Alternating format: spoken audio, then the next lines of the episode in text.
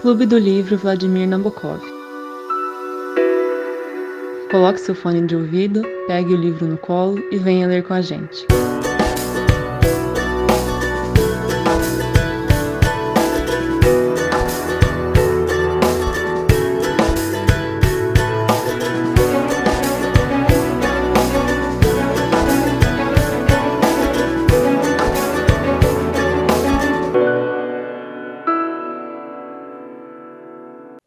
Oi, gente.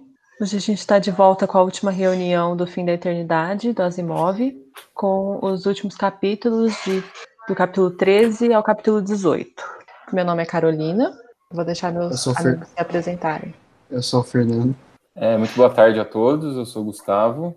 Eu sou o João Pedro, boa tarde. E por fim, eu sou o Lucas.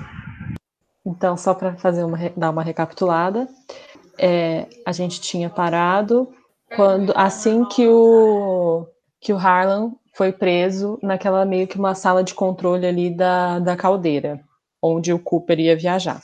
E aí no capítulo 13, que é o primeiro capítulo que a gente vai discutir hoje, é, aparece o Cooper entrando na sala e conversando com o Twistle sobre ó, as últimas é, questões sobre a viagem dele.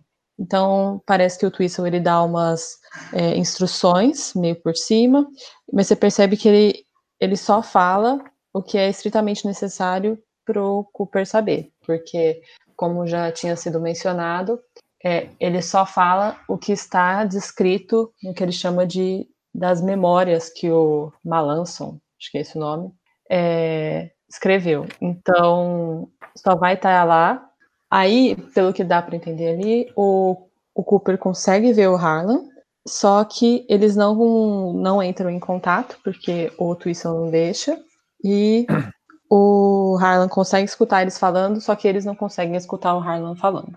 E aí, é, eles então estão discutindo os últimos detalhes da viagem, e aí, de última hora, o Twistle e o Cooper saem da sala para o Cooper entrar na, na caldeira para ele viajar lá para o século não lembro qual, para os primitivos. E aí, de última hora, fala, falam que meio que o Harlan teve um ataque de nervos e ele descalibrou a caldeira por raiva. Não sei se alguém tem alguma coisa para comentar desse capítulo. É, Eu só vou fazer um comentário e deixar registrado que, tipo, aqui na região onde a gente mora tá um vendaval bem forte e aí tá todo mundo correndo pra fechar as janelas. Mas, então, tipo, se alguém tiver alguma coisa pra falar depois. Mas só que ele fica, tipo, meio que em transe nesse capítulo, né? Ele fica falando, ah, o círculo se fechando, o círculo se fechando, como se ele tivesse preso e não conseguisse mudar o que vai acontecer. E, tipo assim, além dos fatos, essa foi a única coisa significativa que eu achei nesse capítulo. Que mostra essa meio que essa transe que o Harlan entra. É, o que eu percebi, assim, nesse, nesse primeiro capítulo, né, no 13 terceiro, é que o Harlan, quando ele, quando ele entra lá no... quando ele é preso na sala, ele tem muitas suposições dentro da cabeça. né? Suposições que ele, é, que ele deduz por lógica. E ele entra lá com, com essas coisas na cabeça e ele meio que não sabe o que faz, né? É, como a gente tinha comentado no- na semana passada, é, o Harlan, ao descobrir que o que na verdade o Cooper é o Malanson, né, é, é a pessoa que vai se tornar o Malanson lá na viagem dele, é, nessa viagem que ele está para fazer, ele então, portanto, tem em suas mãos o Harlan a, o controle da eternidade, né? Por quê? Porque se ele se ele se ele conta isso tudo pro pro Cooper, ou se ele manda ele para outro outro lugar, que não seja o século 27, que é quando ele vai descobrir as equações lá é, que vão dar origem à eternidade, né? É, então o Harlan ele vai, ele é preso com muita coisa dentro da cabeça dele, né? muita coisa. E é, mais para frente a gente vai perceber que, que vai acontecer muito mais outras coisas malucas dentro, dentro dessa, dessa questão, dentro é, desse cenário que é ele é, na sala de controle. Se ninguém tiver mais nada para falar, vou continuar com o enredo. É, então, basicamente, o Harlan ele descalibrou a caldeira e mandou o Cooper para outro século, que eles não sabem nesse momento qual. Só que no momento, ele, o Harlan achava que assim que a, o Cooper fosse mandado para o século errado, a eternidade já acabaria. No entanto, não foi isso que aconteceu. E aí, é, o Twistle vai lá abrir o lugar onde ele estava preso, estava comemorando que tinha dado tudo certo. E o Harlan fala: Não, não deu certo. Eu, na verdade, descalibrei a máquina e mandei ele para outro século que eu não sei qual. E aí, é, depois disso, o Twistle começa a conversar com o Harlan e eles é, têm um momento ali de. De catarse, é, né? Sim. É um momento meio que eles descobrem, assim, a gente descobre os podres do, do Twistle, descobre, descobre assim, a, o passado dele, a história dele, que ele já teve uma esposa, que ele teve um filho, e que ele fez algumas mudanças de, de, de mudanças de realidade que não estavam meio que previstas, né, só por benefício próprio, por conta da esposa e do filho. E aí eles começam a perceber também as briguinhas que tinha dentro do conselho, as brigas com o Find e tudo que, é, que o Harlan achava que ele sabia e não sabia na verdade. Mas aí, basicamente, eles começam a pensar uma forma que teria como eles tentarem desfazer o que o Harlan tinha feito. Então, eles queriam voltar a achar uma forma de fechar o ciclo, o círculo. E aí, nessa hora, eles, é, o Twistle pede para o Harlan tentar meio que reviver o ataque de nervos dele, sentir as emoções que ele sentiu no momento e tentar meio que puxando, não sei se é uma alavanca, se o que era, para eles tentarem entender só mais ou menos qual foi o século para o qual ele mandou o Cooper. E aí eles estão é, lá nessa situação e eu anotei uma, uma parte que eu achei interessante, inclusive que remete a uma das discussões que a gente já teve anteriormente sobre é, se o Asimov, se ele era marxista ou não, né, por conta da história dele em si. E aí eu achei que tem uma parte aqui muito interessante que fala muito bem sobre isso. Quando eles estão discutindo sobre os homens da. Quando Harlan está é, pensando sobre os homens da manutenção. E aí ele se questiona. É, será fala que esses homens eles são realmente muito importantes para a manutenção, para que tudo funcione, né? Ainda mais importantes que, que ele mesmo e que os computadores. E ele fala, é, e ele se questiona por que, que a visão desses homens não era consultada como de alguma importância, como se eles não tivessem voz. E aí ele fala no final que o Harlan se sentiu como uma pessoa é, adepta de algum tipo de reforma. E eu achei essa parte interessante. Não sei se vocês é, prestaram atenção nisso. Sim, é bem legal. E tipo, a manutenção é como se fosse o. Se você não der certo na eternidade, você acaba na manutenção. Só que é legal que o Harlan ele começa a fazer uma. Um, ele começa a refletir que, tipo, é, a classe dos, digamos assim, que se dão melhores na, que são tem um status melhor na eternidade, o computador, até o técnico que não é, as pessoas não gostam muito, mas tem um status elevado, eles não podem ter família, eles têm uma série de restrições. Enquanto os, o, o pessoal da manutenção não.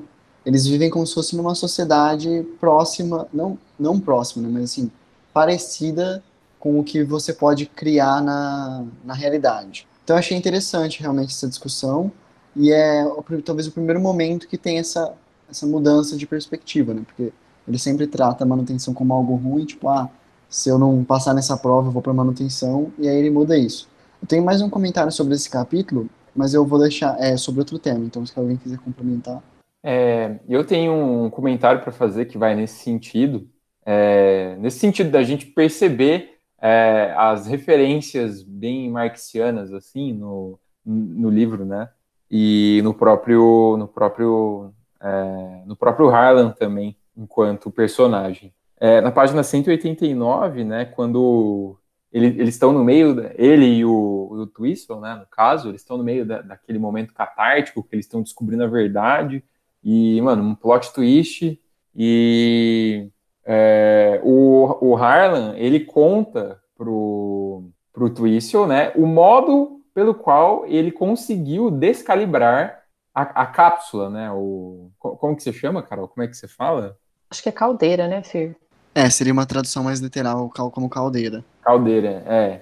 Então, é, na tradução que eu estou usando, é, é, ele, ele coloca como cápsula, né? Mas cápsula e caldeira é, dá no mesmo. É, enfim, ele nesse diálogo com isso, ele ele conta como que ele como que ele descalibrou a caldeira, né? E ele fez isso com aquele aquela arma, aquele chicote é, como que é o nome? É, enfim, um chicote muito maluco lá que ele usou para ameaçar o Finge nos capítulos anteriores, né? E, e como que ele fez isso? Ele meio que descarregou a energia do, do, do chicote na, no controle e isso alterou lá a rota do, da cápsula. E aí, quando ele conta isso pro Twistle, ele fala a seguinte frase que eu achei muito, é, muito, muito interessante, né? Na verdade, eu vou, eu vou falar sobre. Eu vou falar um, alguns trechos. É, então ele fala, né?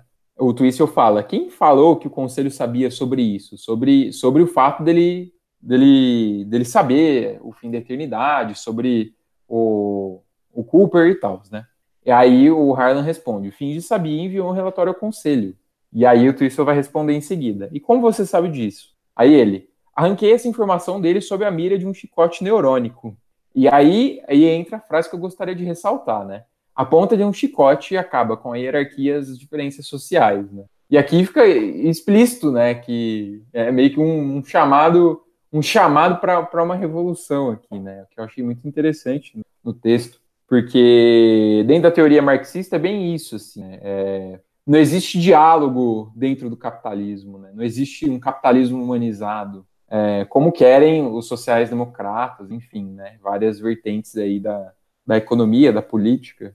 É, e a gente percebe que, na teoria marxiana, é, as duas classes, né, que representa essa hierarquia que ele fala aqui, são opostas na luta de classes. Então, não há como. Com, os interesses que, que são conciliados, eles são irreconciliáveis, né, inconciliáveis. Então, é, o único modo de, de acabar com essas diferenças sociais seria, como o, o Harlan disse aqui, né, sob a ameaça da ponta de um chicote. Enfim, é, em outras palavras, ele quer meio que faz um chamamento para uma, uma revolução armada. Assim. Eu achei isso muito interessante e eu até anotei assim para para porque porque eu fiz essa reflexão, né? Eu achei bem massa. Mas era mais por aí que eu gostaria de comentar. É, no mesmo sentido, assim, é, dentro desse contexto aí que o Harlan estava observando os mecânicos e começou a, a filosofar sobre isso, né? É, eu acho legal, assim, uma, uma mesma perspectiva que eu tive com o Brás Cubas, que, que o Brás Cubas, ele mostra a elite, a elite social do Rio de Janeiro, né? E lá, conforme ele vai descrevendo, assim, você vê que que a elite é bem podre, assim. Tipo, se, é, se você faz parte da elite, é, não é como todo mundo é, idealiza tanto e ai, nossa, eu quero ser rico, não sei o quê. Quando você entra na elite, assim, você vê que na ótica do Brasil Cubas, né, que, que é que é bem estranho, porque o mundo é um teatro, você você tem que atuar certas coisas, você tem que seguir certas regras, tipo, aí no, no fim da eternidade, por exemplo, você não pode ter família, você, o técnico, quando você é técnico, ninguém te olha na cara, é, e o computador Twistle, né, apesar dele estar lá no topo também, ele não para de fumar, e tem uma certa, um certo trecho que ele fala, você acha que eu fumo por quê? Porque eu sou feliz? Uma coisa assim. Então a gente percebe que, que a elite não é tudo isso também, então você a, as bases de legitimação do, de uma sociedade tão hierarquizada assim como a gente vê no Brás Cubas e também como a gente vê no fim da eternidade não são tão justificáveis assim. Num... Bom, enfim, a gente vai caminhar mais para o final do livro, assim, aí cê, é, eu acho que eu faria a mesma coisa que o Harlan, né? Mas essa é uma discussão futura. Acho que você pode voltar para o seu comentário, Fer. É, eu vou fazer isso então. Tipo, eu vou primeiro comentar o que o rapidinho que o Gustavo e o João falaram, porque sim, de certa forma tem esse chamamento à revolução, mas eu acho que ele consegue mostrar muito claramente que tipo é claro que uh, são coisas que não se comparam, né? Você não quer, você não vai comparar o sofrimento que um, sei lá, um fidalgo teve no século XV, século XIV, do sofrimento que os servos passaram de, sei lá, trabalhar a terra, não sei o quê, e, exaustivamente e tal. Mas é legal você ver que sempre que você se coloca no sapato de outra pessoa, no lugar de outra pessoa, você percebe que nem tudo são flores, nem tudo são mares de rosa, né? Então, vou dar um exemplo, sei lá, hoje na nossa sociedade muitas crianças querem ser jogador de futebol, não sei o quê, mas só olha para a parte boa, ganhar muito, é, ter fama, status, não sei o quê, mas tem a parte ruim também. a cada contrato novo de dois, três anos, a família inteira muda de cidade. Se o cara se machucar, talvez a carreira inteira vai por água abaixo. E uma série de outros fatores, sabe? Uma máquina de moer gente, como muitas outras profissões. E aí, o comentário que eu ia fazer, é, então, valeu por esse comentário, foi muito legal. É que assim, ele começa a narrar as várias vezes que ele fez as mudanças, né? Que ele meio que se tornou um criminoso. E aí o comentário que eu ia fazer é o seguinte: eu não sei se vocês vão concordar comigo, mas é meio que um, silogismo. Onde tem uma sociedade, onde tem gente, onde tem humanos, existe uma sociedade. Onde existe uma sociedade, existem regras. De onde existem regras, existem crimes, que são tipo aquelas regras que não podem ser, que, podem ser quebra, quebradas. E é a natureza humana quebrar algumas dessas regras. Por que, que eu estou falando isso? Porque assim, a gente meio que analisava o livro, eu acho que todo mundo, não, não sei se foi só, foi só eu, como se o Harlan fosse o único quebrador de regra. Como se fosse a única pessoa que pudesse fazer algo errado ali, que tivesse fazendo algo errado ali, fosse o Harlan. Tá, ele fala lá do Finge, que o Finge é, é, pegou a nós, não sei o que, tava usando ela diamante e tal. Mas no fundo, no fundo, parece que o Finge poderia fazer aquilo. E eu não sei vocês, mas eu, quando estava lendo, nunca acreditei que fosse isso. Tipo, que o Finge realmente estivesse é, transgredindo alguma coisa ou tivesse alguma relação com a, com a nós. Então, assim, parece que o livro ele narra como se fosse, sei lá, o crime de um homem. Só que você acaba percebendo que, na realidade, como qualquer sociedade, todo mundo transgride alguma norma. Assim como o Twistle. O Twistle era o exemplo para o Harlan, era o exemplo de moral, não sei o que. Ele achou várias vezes que o Twistle tivesse é, sendo o dedo duro, não sei o que, por conta de proteger as regras. Mas no fundo você descobre que ele talvez tenha feito até um crime, sei lá, equivalente, alguma coisa assim, que o próprio Harlan. Então eu achei interessante essa. Ele trabalha o livro todo, né? Dois terços do livro como se fosse a única pessoa nessa realidade toda que está cometendo um negócio errado é o Harlan. E aí quando você descobre que o Twistle também, você meio que olha para sua própria sociedade, percebe que as normas elas são quebradas, não não existe algumas vão ser quebradas, outras vão ser seguidas, não existe nada é, preto no branco. Era esse meu comentário. E a gente está gravando numa sexta-feira 13, está tendo um, uma chuva muito forte. Os trovão. Então, eu é, uma coisa que eu percebi com a fala do, do Fer é que é, as próprias pessoas que estão inseridas nessa lógica social, né, nesse, que estão no seio desses processos sociais, né, no caso, as pessoas que são da eternidade, né, ingressando aqui no, no mundo do livro, no mundo da ficção do Asimov, as próprias pessoas percebem o quão, o quão merda é isso, né, o quão, o quão ruim é ter que, ter que seguir essa, essas normas, seguir esse status quo. É... E é uma reflexão também sobre como isso é falho também, né? Porque, é, na verdade, por mais que muitas coisas ali sejam proibidas, é, as pessoas elas vão transgredir. E eu não acho que eu não acho que elas vão transgredir por conta da natureza humana. Né? E eu não sei se eu falei, mas eu, eu acho esse debate é, sobre a natureza humana algo um pouco abstrato, assim. Né? Eu, acho, eu acho a natureza humana também uma construção social, né? É, mas, enfim, é, eu acho que as pessoas transgridem porque elas transgridem mesmo. Eu acho que não tem muita explicação para isso. Às vezes a intenção da pessoa é outra. E o Durkheim, ele, ele nos diz né, que, que a, a lei, enquanto fato social, ela atinge não a sociedade sistematicamente, mas muito pelo contrário, a sua média, né? Então, você sempre vai ter um coeficiente de pessoas, por mais que é, por mais que seja uma sociedade de solidariedade mecânica, né? Aquela solidariedade mais, mais forte, as pessoas são mais entrelaçadas, têm relações mais, é, mais fortes entre si. Ainda assim, vai haver um, um, é, um, número de pessoas, uma quantidade de pessoas que, que vai transgredir isso. É, é, isso isso é, é algo da sociologia, né? É algo da própria ciência sociológica, né? É, nunca, nunca existe algo 100%, é, 100% que, correto, 100%, não correto, né? Mas 100% seguro, né? Que existe, que a probabilidade de acontecer seja 100% certa. É, mas é isso. Lucas, você quer continuar o enredo ou quer que eu continue? Então, onde que parou? Que eu fui fechar a janela aquela hora? É, eu falei do 13 e do 14. Agora é o 15. Não, mas me fala aqui que você falou até onde eu não notei o que acontecia em cada. É, eles, ele estava conversando com, com o Twistle, aí eles estavam achando, pensando num jeito para descobrir em qual século que o Cooper estava. Ah, tá. Então, é, que o Twistle falou pro, pro, pro Harlan fazer era meio que reproduzir, tentar reproduzir todo o sentimento que ele teve na hora que ele fez lá é, a mutreta com o chicote neurônico lá, é, para pelo menos aproximar é, o, o século que a máquina, que a cápsula foi programada devido ao, ao, ao que o Harlan fez, né? É, o Harlan duvidava que isso poderia dar certo, porque ele, achava que não daria para reproduzir isso. Mas aí ele vai, o Twistle faz lá a contagem regressiva, tudo, o Harlan tenta reproduzir mais ou menos é, o que aconteceu. E aí é, eles veem que ele está que ele tá no século XX, né?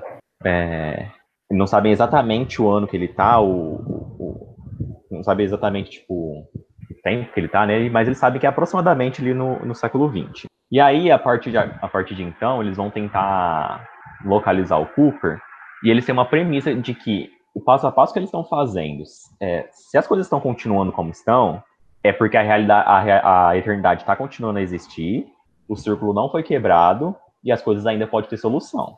Então, o que, eles pensam? É, o Cooper, o Cooper foi perdido, ele tá perdido, tá perdido.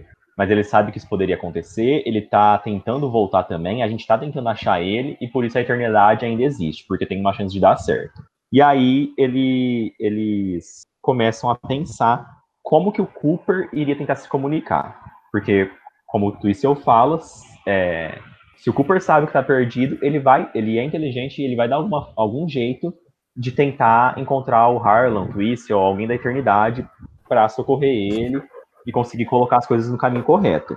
E aí o Cooper, o Harlan, explica pro Twistle que é, uma das coisas que era predominantes no século XX era a propaganda, que era uma coisa que ele tinha conversado com o Cooper lá no começo do livro, mais ou menos, não lembro o capítulo certo, mas eu, se eu não, tô errado, ele tem essa conversa sobre propaganda com o Cooper, com base, acho que num anúncio sobre uma bola de golfe, se eu me lembro, se eu não tô errado. E aí ele fala pro que, que isso era muito em voga no século XX, né? É, a propaganda, os anúncios. Então eles chegam à conclusão que provavelmente o, o, o Cooper colocaria de, de uma forma disfarçada um anúncio aí em alguma propaganda, um anúncio em algum tempo, em alguns anos do, do, do século XX, né? E aí esse anúncio, na teoria deles, tem que ser uma coisa que, é, à primeira vista, para uma pessoa do século XX, é uma coisa normal, mas que para eles, da eternidade, saltaria aos olhos. E aí começa é, a busca por, por essa propaganda, né? Eles vão lá para para como se fosse aquela uma biblioteca que o Harlan tinha, que tem todos os livros, que os, os livros são preservados lá por uma tecnologia dele, e começa a folhear e tentar achar é, é, essa propaganda, né? É, bom, aí eu não sei se a propaganda é achada mais, mais para frente ou não. Quer, fala- quer falar um pouco, Carol? Eu nem lembro os detalhes dessa propaganda, acho que já pode falar agora. Não Tá. eu, eu não sei se acontece agora ou não, mas eu acho que sim. É, essa propaganda eles acham lá num anúncio, eu não vou lembrar o ao certo, talvez o Fernando tenha anotado, porque tem um pouco a ver com o contexto lá da, da, da Guerra Mundial, explosão de bomba atômica. E o anúncio era. Pode falar, Fernando. Não, é, é que tem uma, vai ter uma pegadinha mais pra frente depois, né, sobre esse, esse fato. Uma, pegadinha não, né, um outro, ele vai dar um outro significado para isso, mas o negócio, eu acho que era o que você ia falar, é que ele vê uma propaganda, tipo, do, sei lá, 1919, por aí, e, e tem uma, um cogumelo de uma bomba atômica. Isso. Só que isso, ninguém tinha visto isso ainda, então só Exato. alguém do futuro poderia saber. Isso. E aí a propaganda, é, achei aqui, falava assim, ó, aprenda tudo o mercado e invista certo agora. Não sei como que tá em inglês, mas essa foi a tradução que colocaram no português. E aí, é, uma pessoa do, do século do, do século XX, seria uma propaganda sobre investimento, bolsa de valores, mercado, tudo bem, uma coisa normal. Só que aí, a hora que você pega as letras iniciais dessas palavras, aprenda tudo, o mercado e invista certo agora, as letras iniciais do jeito que são colocadas formam a palavra atômica. né, de bomba atômica, e como o Fernando complementou, a imagem do anúncio era a fumaça que é formada lá em forma de cogumelo da explosão da bomba atômica. E aí fica claro para eles que, que esse era o aviso do. Essa era a mensagem do, do Cooper, né? E aí ele, ele, pelo que eu tô lendo aqui, ele tá no ano é, 1932. Tá. Aí eu achei o anúncio aqui, e aí eu vi que aconteceu uma coisa entre ele achar o anúncio e ele não achar. O que aconteceu? É, quando a gente fez a segunda reunião, a gente viu que o, que o, que o Harlan ele tinha ido atrás do Twistle, é, do Twistle não, do Finge, é, meio que torturado ele com um chicote, porque ele achava que, tu, que o Finge tinha colocado um, um, bloqueio temporal. O Finge falou que não era, e aí ele foi atrás do Twistle, mas aí aconteceu todas essas coisas, e ele não teve a oportunidade de falar desse bloqueio com o Twistle. E aí no final do capítulo ele fala que o Twistle colocou esse, esse, bloqueio, ou o conselho lá, ele começa a discutir, aí o Twistle fala que não tem como, não foi ele, não foi o bloqueio e tudo mais, e aí eles falam, não, então, então vamos, vamos lá buscar ela, né? E aí, na hora que eles, eles entram na cápsula, coloca lá programação pro ano que tava, lá acima do lá nos séculos ocultos, para cima de 100 mil. A hora que tá chegando próximo, aquela agonia, né? O, tá aí no Twistle e o Harlan.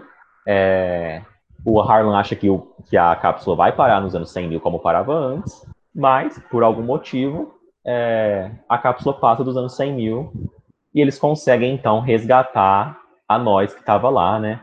Ela, ela inclusive tem uma reação de susto na hora que ela viu o, o Twistle, mas o Harlan fala, não, tá tudo bem, é, a gente veio aqui te resgatar, ele, ele tem, eu tenho a palavra dele, é, e agora a gente precisa vir porque a gente precisa solucionar o problema. Então eles voltam lá pro, pro 525, fazem a procura, acham esse anúncio da bomba atômica, é, e aí, então, o Harlan, ele tem que partir é, atrás do Cooper, né? E aí o, o, o capítulo é, 16 termina é, com o Harlan falando que ele vai levar a nós, porque ela não, ela não ele, ele acha que ela não está em segurança ficando com isso, ele não tem essa confiança total. É, e o Harlan ele termina falando que é, havia uma barreira nos anos 100 mil. É, ninguém sabe o porquê, mas existia essa barreira. E isso perturba ele. E uma coisa que é importante a gente destacar é que durante essa viagem que o, que o Twistle e o Harlan faz para ir resgatar nós, o Twistle fala, não fui eu que coloquei essa barreira e não foi o conselho que colocou essa barreira. A gente não tem tecnologia suficiente para fazer isso. E aí ele começa a é, explicar né, ele, o que, que, ele pensa que aconteceu. Na cabeça dele, é, para essa barreira acontecer, só seria possível com o uso de uma tecnologia é, do futuro, com uma coisa tipo que não existe. Então, para ele, esses séculos ocultos talvez não fossem séculos que não seriam habitados por humanos, como a gente sabe até então, é, pelo livro, né? O livro fala pra gente que a partir dos anos 70 mil, se eu não me engano, ninguém habita esses séculos. E aí o Twistle, é, ele, ele levanta uma hipótese de que essas pessoas do futuro colocaram uma barreira porque isso poderia desencadear uma guerra entre eles, eles queriam destruir tudo, enfim. Essa é a hipótese do, do Twistle, ele, ele explica certinho lá no capítulo. Mas aí acaba que que eles passam dos anos 100 mil, então não existe para o Twistle assim essa barreira. Será que foi a coisa da cabeça do Harlan? Será que não foi? Mas o Harlan sabe, tem a barreira, essa barreira existiu e isso tem que ter algum significado, está perturbando ele. E assim termina o capítulo 16. Se a gente quiser discutir agora, podem falar, aí só falta os dois é, últimos. Eu vou fazer um comentário breve que eu acho interessante disso que você falou, é que além dele falar que é uma tecnologia do futuro, ele fala como se fosse tipo é, aqueles fossem homens mais avançados, uma espécie, tipo assim, ao longo do tempo a espécie humana vai sofrendo modificações, pequenas, mas vai sofrendo. E ele fala, será que é oculto para a gente não... Se, porque se a gente olhar, se olhar para eles, a gente vai achar que é uma espécie superior, algo do tipo. Então ele meio que planta a sementinha da dúvida ali no Harlan sobre muitas coisas, né? Eu vi isso mais como não um. É claro que é uma dúvida do Twistle, mas ele fala como se fosse um pesadelo dele. Uma coisa que parecia muito surreal, mas que tinha uma chance ínfima de, de ser verdade. Pelo menos eu entendi assim. Alguém quer falar mais alguma coisa? Pode tocar o barco. Acho que, acho que essa parte tem menos comentário, né? Então eu acho que eu vou seguir com o okay. enredo. Segue com o enredo, por favor. Então, basicamente, eles resgataram a nós e ele e a nós começam a se preparar para é, para fazer a viagem para esse século que eles descobriram onde o Cooper estava. E aí você percebe que o Harlan estava estranho. Aí, então, a nós percebe que o Harlan estava meio estranho com ela, mas mesmo assim eles vão viajar.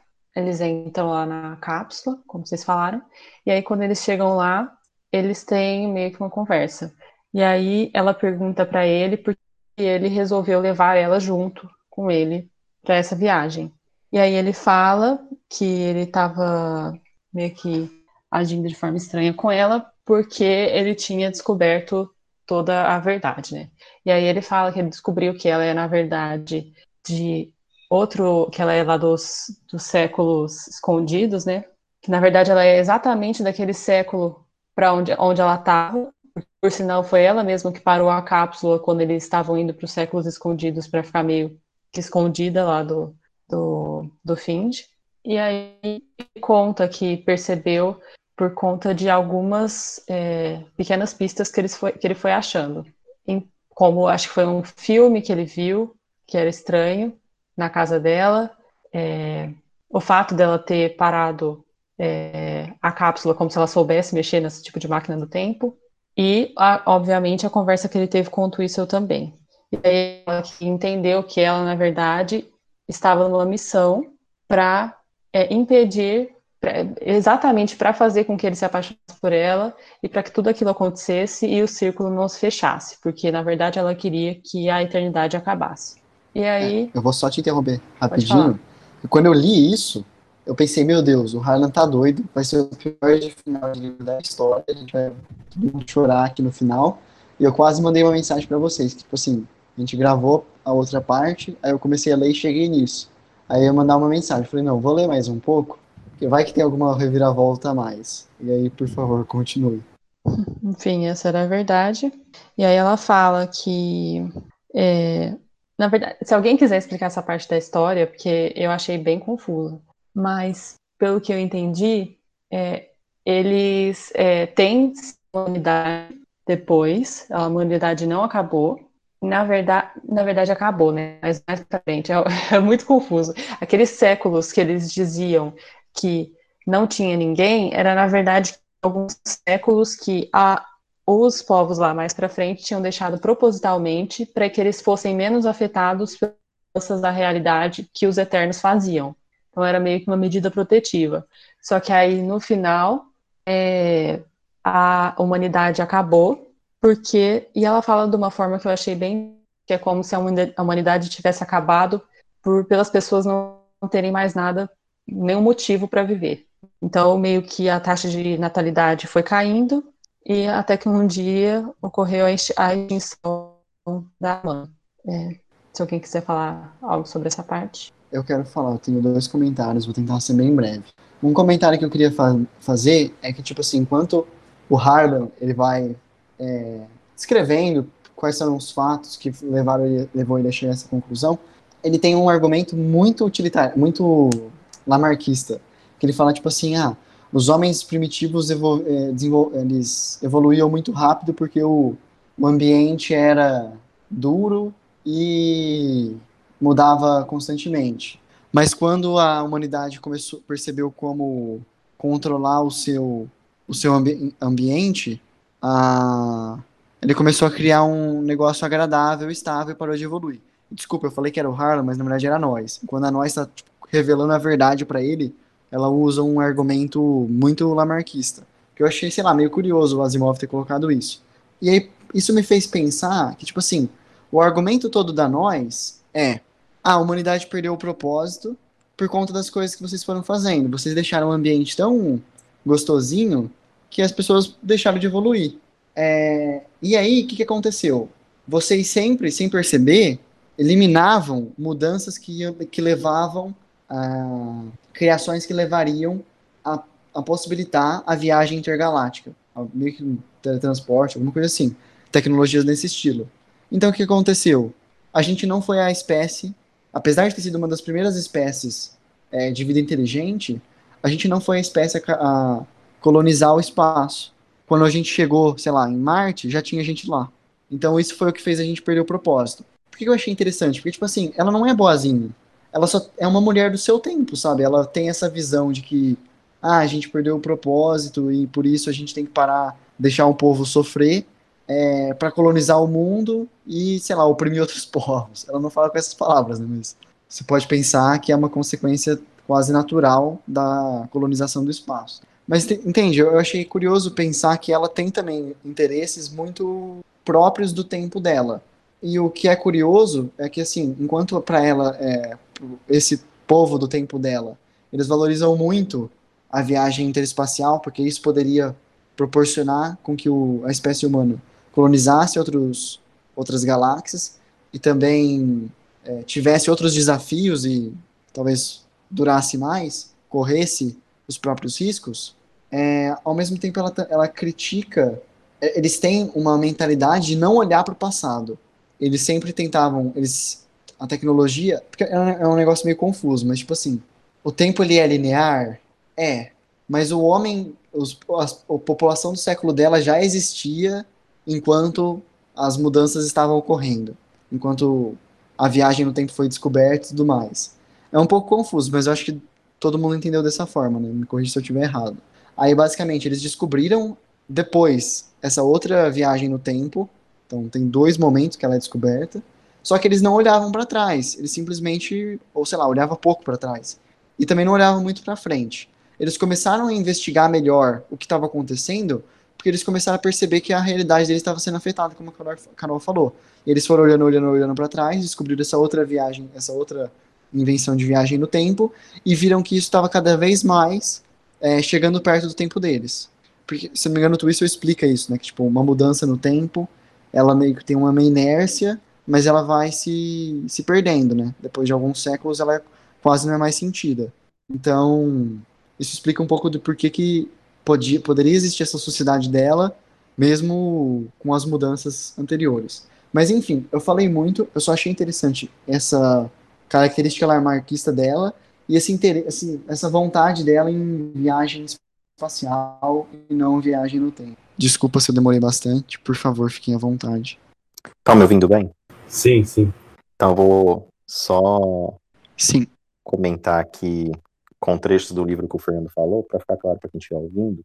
Então, a, no, a nós, né, e a, as pessoas do tempo dela, eles querem destruir a eternidade porque é, na cabeça deles essas mudanças que a eternidade faz, como o Fernando falou, impedem que a, a engenharia a física se desenvolvam ao ponto de permitir as viagens espaciais. Então, ela fala assim, ó, ao eliminar os desastres da realidade, a eternidade exclui também os triunfos, porque até então a eternidade faz mudanças para não acontecer desgraças, né, por assim dizer.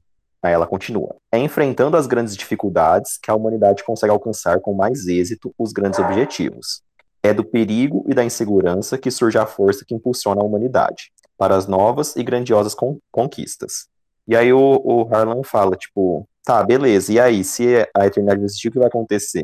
Aí ela fala, pois eu vou dizer o que teria acontecido. As energias gastas em engenharia temporal teriam sido empregadas em física nuclear. A eternidade não teria existido, mas a propulsão interestelar sim. O homem teria alcançado as estrelas mais de 100 mil, mil séculos antes que na atual realidade. As estrelas estariam então desocupadas e a humanidade teria se estabelecido em toda a galáxia. Nós teríamos chegado primeiro. E aí o Harlan questiona, né? E o que a gente ia ganhar com isso? O que ganharíamos com isso? Nós seríamos mais felizes? E ela continua: o que quer dizer com nós? O homem não seria um só no mundo, mas um milhão de mundos, um bilhão de mundos.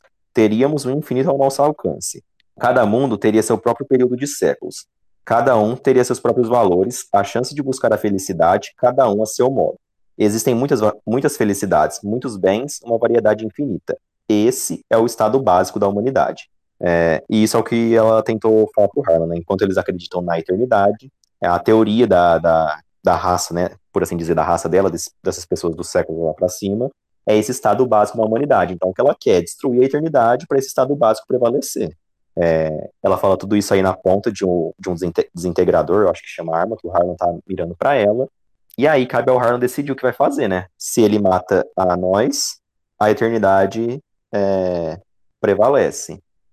É, e se ele é convencido pela, no, pela nós, então vai prevalecer esse estado básico, e aí vamos ver o que vai acontecer. Vocês querem comentar alguma coisa antes? Quero comentar só uma coisa que a gente deixou passar, que eu acho que é importante falar.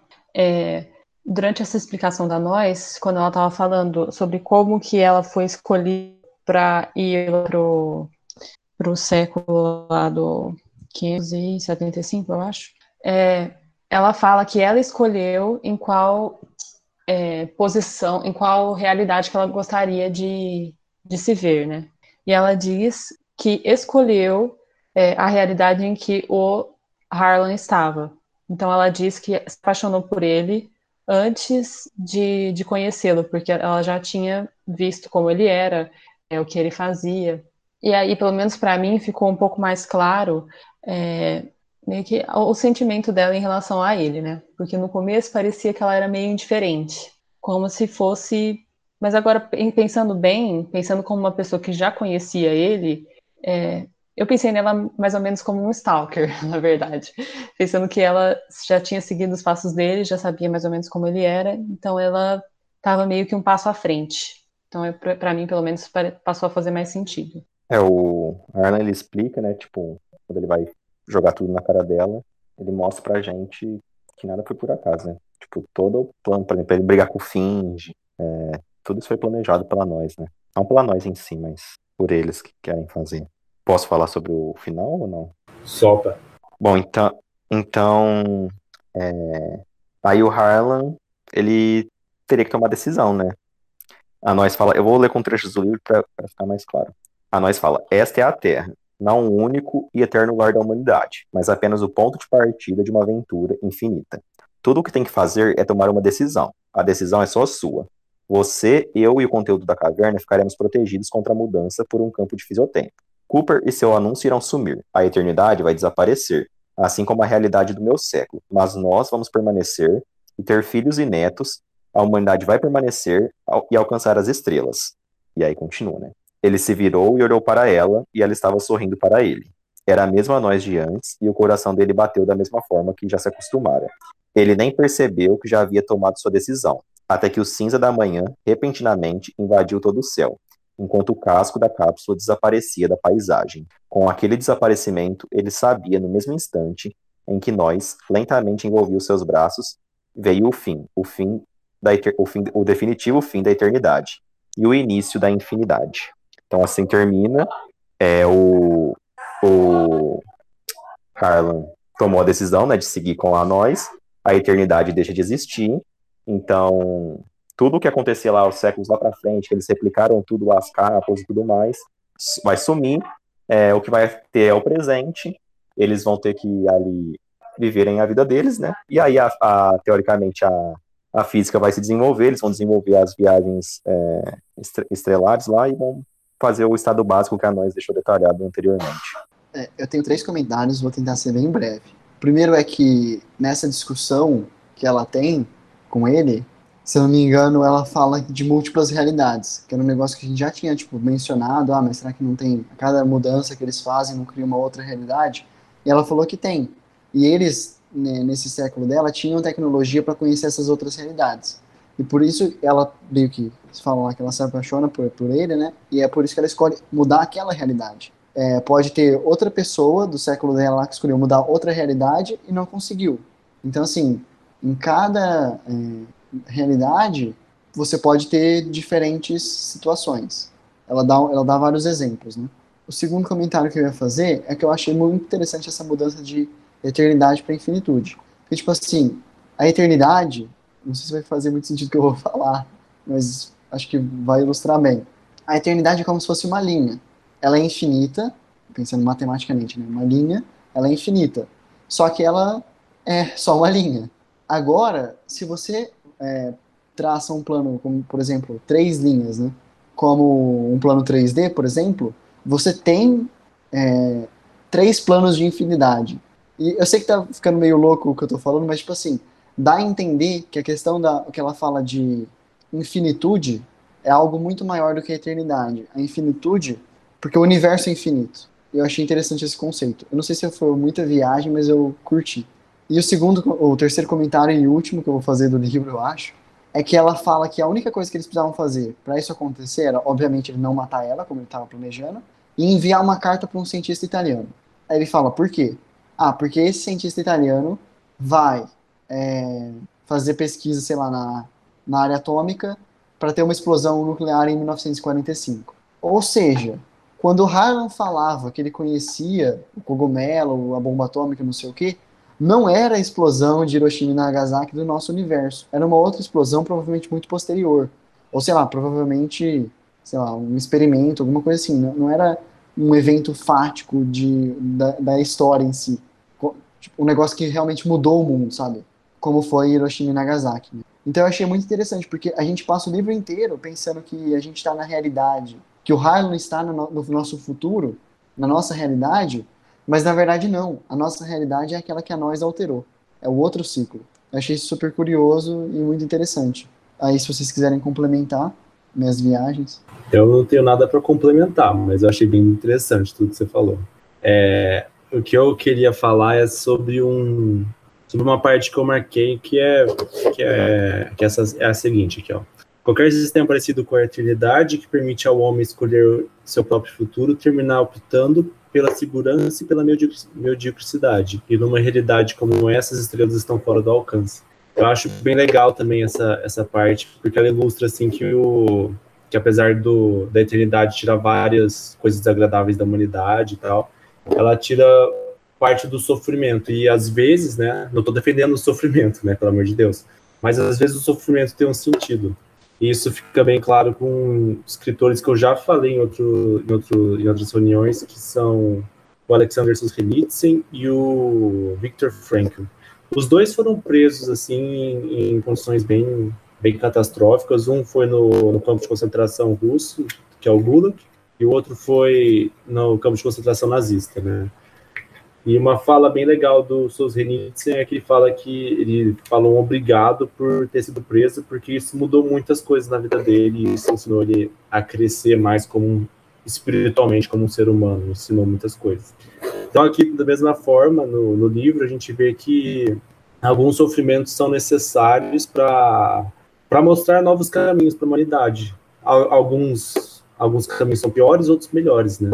Mas de certa forma o sofrimento tem um significado sim e ele pode ajudar no amadurecimento da alma. Acho que é isso. Eu não tenho mais nada para falar também não. Então acho que encerramos mais um livro, gente. Então é isso. Até mais ouvintes. Calma aí, posso perguntar só uma coisa? Pode. Pro, pro Fernando. o que, que você teria escolhido, Fernando? É preservar a alternidade ou ficar com a nós? No caso a Carol, né? Sei lá. É, no caso a Carol. Ah, eu provavelmente teria ficado com a Carol. Pô, ela oferece tudo, ela oferece tudo que ele quer, tipo, ele, ele queria uma família. Ele percebe que a vida que ele estava levando era uma vida que não era boa para ele, era, sei lá, cumprir só um papel social. Aquela visão que ele tem do, dos mecânicos, por exemplo, do pessoal da manutenção, que eles falam, ah, eles podem ter família, não sei o quê. E para mim, eu acho que a, a proposta que ela faz não é nem tipo, ah, você quer infinidade ou você quer a eternidade, infinitude ou eternidade. É, você quer comigo, ficar comigo e ter filhos ou você quer, sei lá, me matar e só cumprir o seu papel como um técnico. Isso que eu achei que talvez seja a maior mudança assim do livro. Eu gostei bastante. E você, João, o que, que você faria? Acho que eu já deixei claro antes, né, quando eu falei do final, que eu teria feito a mesma coisa que você. Porque eu acho que é uma realidade, a eternidade, né? É uma realidade muito estranha, que não se justifica. Por exemplo, você usar computadores para decidir o, o, destino da humanidade é uma coisa muito absurda, assim. A gente vê, a gente viu isso no livro passado, né? Que o ser humano não é uma tecla de piano, como dizia o Dostoiévski. Você não, você não pode tomar todas as decisões possíveis com, com base em números, com base em racional, com base em, nessas coisas só, né? Tem que ter a parte emocional, a parte ética embutido nisso. Então, eu acho que eu teria feito a mesma coisa assim. Legal. Vou, eu vou estender a pergunta a todo mundo. Acho que é uma, uma é, é interessante para a gente terminar.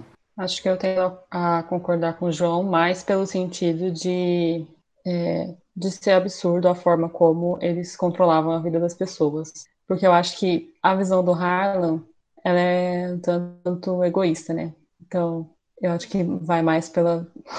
Desculpa, Fer, mas mais pelo pensamento da, da falta de controle que a humanidade tinha sobre ela mesma. Eu também acho que faria a mesma coisa, apesar de eu achar que o Harlan é gado demais, né? Falei. Mas eu acho que eu também destruiria a eternidade, porque eles, eles controlavam tudo, né? Não, tinha, não tá errado, isso aí tá errado. Apesar de parecer que vai trocar meio que ser meia dúzia, porque ela fala que, não, que eles não alteram tanto, mas eles têm até como ver realidades alternativas, então não sei até que ponto que eles são tão diferentes assim. Então, é... por um momento eu achei o Harlan um pouco gado é, em, mano, concordar em acabar com a eternidade, enfim, e ir lá com a nós. Eu achei que ele foi um pouco egoísta nesse sentido, mas depois parando para pensar, não, porque na verdade, ele, como ele era o grande detentor do, da existência ou não da, da humanidade, né?